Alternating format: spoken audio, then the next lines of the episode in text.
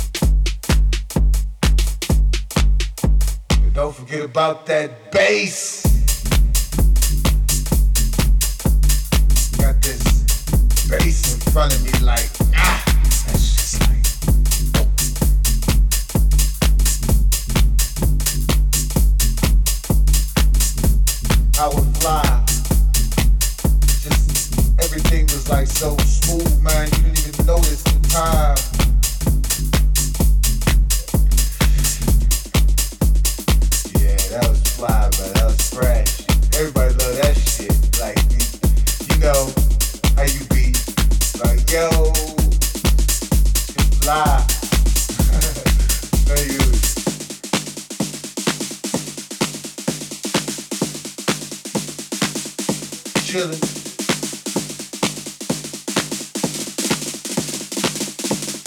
forget about that will